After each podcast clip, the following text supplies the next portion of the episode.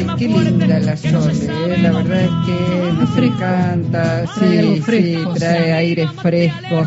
¿Cómo estará Peguajó? ¿Habrá aire fresco en Peguajó? Seguramente sí. Aquí se está poniendo un poco más cálida la ciudad. Provincia de Buenos Aires, la provincia más profunda. Bueno, vamos a hablar a ver cómo está Peguajó y lo saludamos a su intendente, Pablo Zurro. ¿Cómo le va, Zurro? Jorge Alperín y Luisa Balmaya le damos la bienvenida a Encuentro Nacional. Dale, ¿qué tal? ¿Cómo les va? Muchísimas gracias por llamarme, muy amable. Gracias. ¿Cómo está? Espectacular, día soleado. Sí. Fresco, no, lindo, lindo, está bueno, está lindo. Manga de camisa. Manga de camisas, qué bueno, bueno, se, empezó entonces a componer el tiempo también allí en, Peguajó.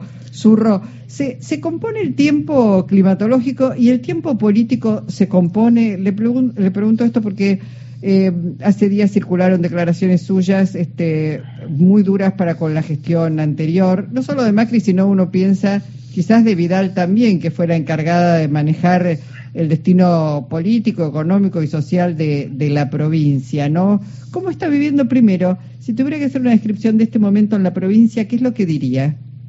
No, a ver, si tengo que hacer una descripción en la provincia, creo que, que, que la provincia, que Axel tiene un 10, que ha trabajado mucho, que tiene mucha llegada al interior profundo de la provincia de Buenos Aires, que bueno, que, que, la gestión nacional, obvio que Alberto uno a veces es crítico, pero no, no para que le vaya mal, todo lo contrario, y que Alberto está descontado que no es Macri. Fui muy duro con Macri porque no solo lo que le hizo al país, los 50 mil millones, si a nosotros nos perjudicó dos veces Macri, por lo del país, y después Vidal tuvo un ensañamiento, pero está aprobado, a mí me gusta hablar, estoy como lo que dice la señora vicepresidenta, hay que hablar con, con, el número y con la realidad. Uh Peguajó, pueden, pueden buscarlo en provincia de Buenos Aires, fue el municipio que menos le dieron, que menos nos dieron, no nos dieron nada porque, por ejemplo, el señor Ritondo, que ahora aparece como un demócrata espectacular, nos sacó 68 policías para que tuviéramos algún problema y tuvimos muchísimo problema. Mandó un departamental a sacar a nuestro jefe comunal que tenía un 10 en la lucha contra el narcotráfico.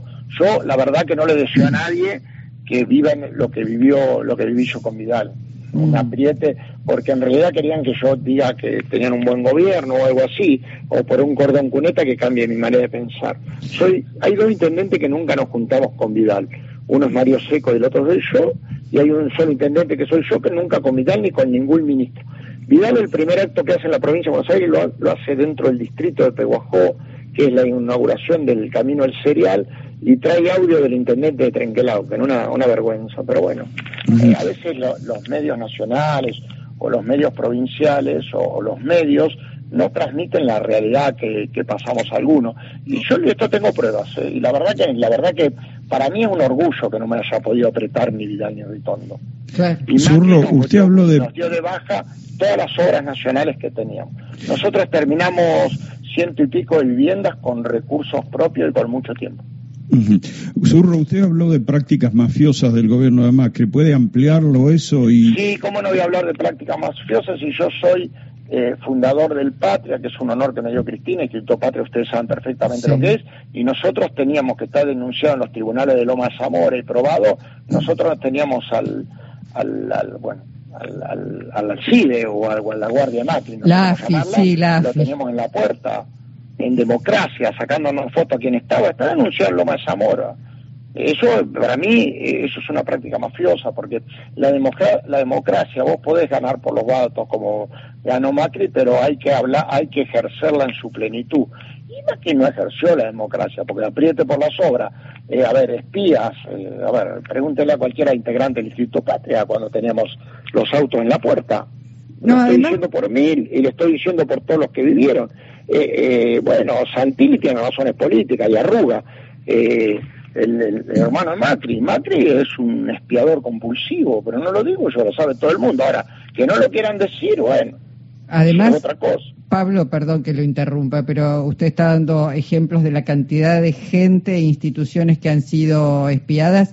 Se creó, se crearon distintas dotaciones de AFI en provincia de Buenos Aires y hay cantidades de expedientes de denuncias de organizaciones sociales espiadas, dirigentes, comedores. Digo, es realmente notable lo que se hizo. El colmo es los familiares de Lara San Juan espiados. Por... No, vergonzoso, vergonzoso. La verdad, la verdad, no los conozco, me gustaría conocerlos, porque la verdad que todo mi apoyo en todo, pero, pero es vergonzoso pensar que alguien que perdió sus familiares son peligrosos para la República. Es, indignante. Pero hay una cosa que la dejan pasar porque es Macri, que es más indignante todavía.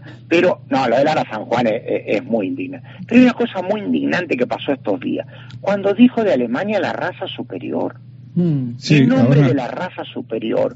Mataron 6 millones de personas torturaron, el, el, holocausto. No, eso no puede una persona. Mira, miren, yo tengo discursos vehementes, pero nunca se me ocurriría desearle la muerte a nadie.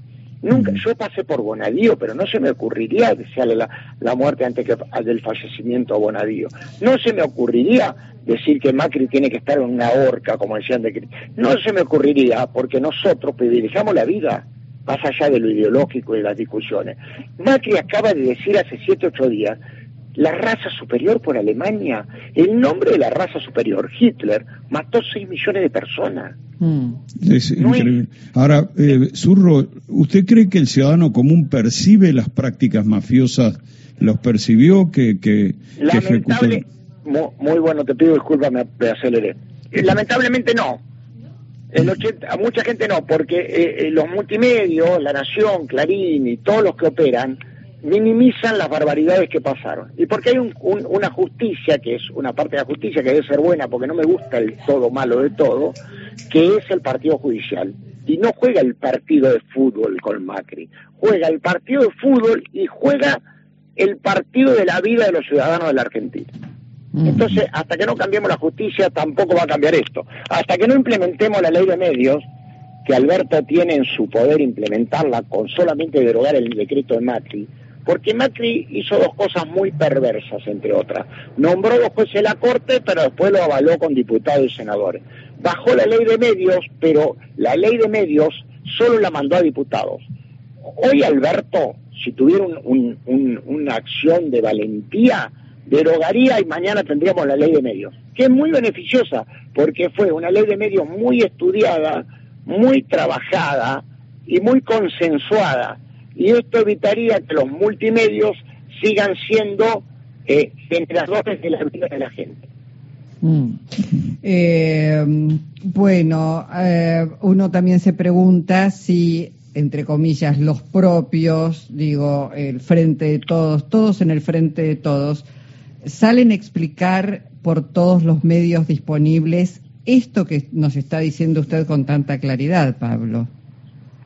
Bueno, pero pero también es una responsabilidad de ellos, porque yo digo, mira, eh, la verdad es que uno tiene que pregonar su idea en el lugar que vive. Hay muchos me escuchan hablar y dicen, vos soy conurbano. No, yo soy nacido y criado. Pero bueno, en 15 años no fui a una fiesta en la rural, porque uno tiene que pregonar su ideología. Yo no voy a la fiesta en la rural porque te invitan a una fiesta y te insultan a los tuyos. Miren la falta de respeto al Alfonsín. Uno tiene que pregonar con la ideología. Puede estar equivocado o no, pero mucho. A ver, mira, el otro día eh, la nata me trató de boludo. No, me hizo un. Yo lo subí a mi página y le contesté. Y charlando con algunos propios, les tienen miedo a contestarle a la nata porque le hago un carpetazo.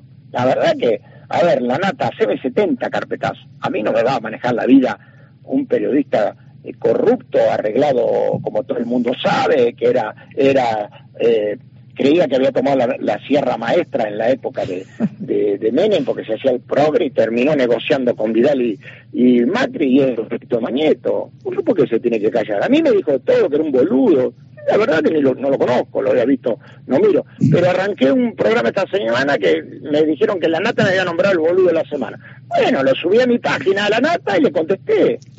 La mm. verdad que no veo por qué nos tenemos que dejar vapulear tanto. No, por eso, por eso digo, creo, creo que... La verdad que digan lo que digan. Uno, a ver, ya sabemos que hay fake news, que hay, que hay barbaridades, que uno tiene familia, pero si uno está tranquilo y uno está seguro, y bueno, Está bien, viste, que eh, calumnia, que alumnia, que algo quedará, pero también es como vos te sentís, como vos sabés, yo la verdad que nunca toqué un peso en mi vida y estoy procesado y pasé por Bonadío y bueno, y nada, es el camino que nos toca vivir. Lo que no lo tenemos que vivir con miedo y con temores, porque si nosotros lo vivimos con miedo, ¿qué queda para una persona que está desocupada, que tiene cinco pibes, que quizás está con un plan social, que, lo aprietan de todos lados. Si nosotros los que estamos con un cargo de privilegio, porque la verdad es que ser intendente, ser diputado, ser senador, es un cargo de privilegio, yo lo que elegiste, bueno, bancátela, viejo, si no te la bancás, dedicate a vender batería, yo vendí batería.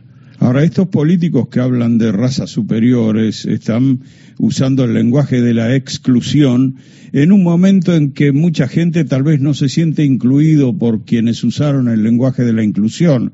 Es decir, mucha gente siente que la inflación la está dejando afuera, que los salarios tan bajos la dejan afuera.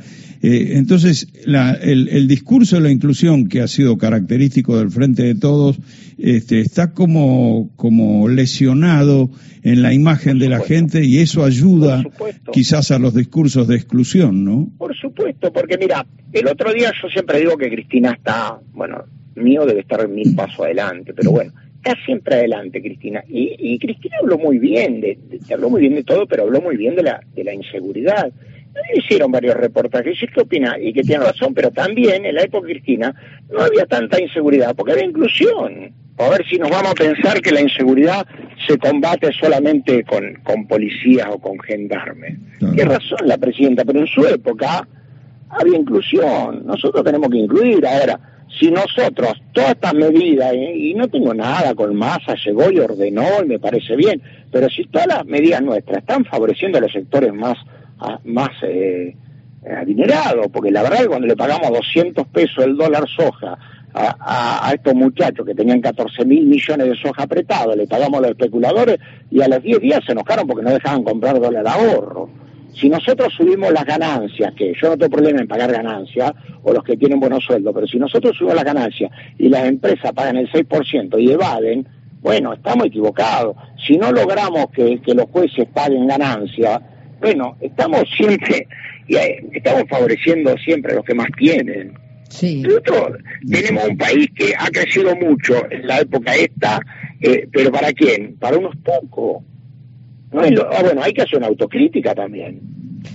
Bueno, esa autocrítica será necesaria, Pablo, seguramente para tener chances el año próximo, elecciones sí, pero, pero escúchame, y otra, y esta fue clave, y no tengo nada, y bueno, pero, a ver, Alberto le dieron un lugar que hubiese deseado todo el mundo, sin votos pasar a la historia. Hay que ver cómo quiere pasar la historia, y no estoy hablando mal. Lo de Vicentín fue un golpe al corazón a todos los militantes, ni hablar de los que vivimos en la Pampa Profunda. Cualquiera de nosotros hubiese podido manejar Vicentín y ser el Estado presente, mucho mejor que los gorilas que fundieron el Estado como Vicentín, que no le pagaron a dos mil proveedores, que le quedaron a deber al Banco Nación, que también es nuestro, al Banco Central.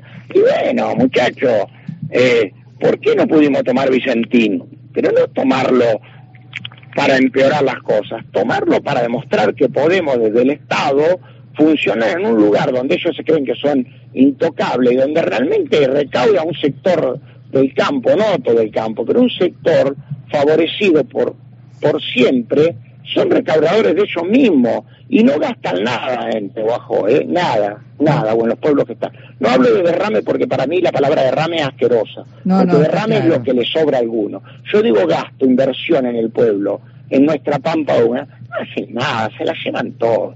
Tienen 5.000 hectáreas de soja y la recorren con una camioneta y tienen em, ni siquiera tienen un empleado, déjate joder. Hay que decirnos la verdad. Bueno, una última quería preguntarle el año para el año próximo. ¿Pasos, primarias abiertas, simultáneas y obligatorias o elección por consenso de candidatos? No, eh, eh, la, para mí paso no, pero si hay paso no sería un problema, la verdad que no sería un problema. Y el consenso ya está, el consenso está en la gente, el consenso es Cristina.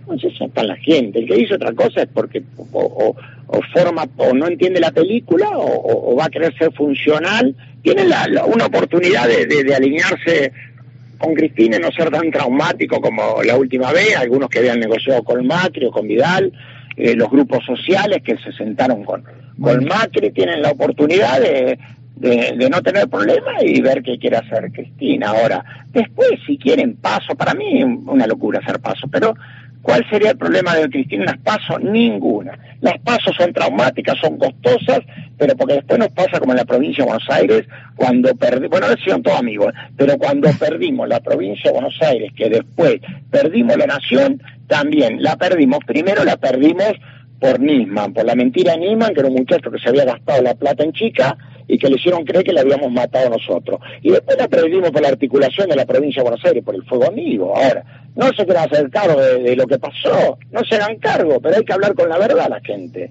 Bueno, y, vemos que, que usted está hablando y que tiene ganas de, ser escuchado y, lo ha sido a través de la radio pública.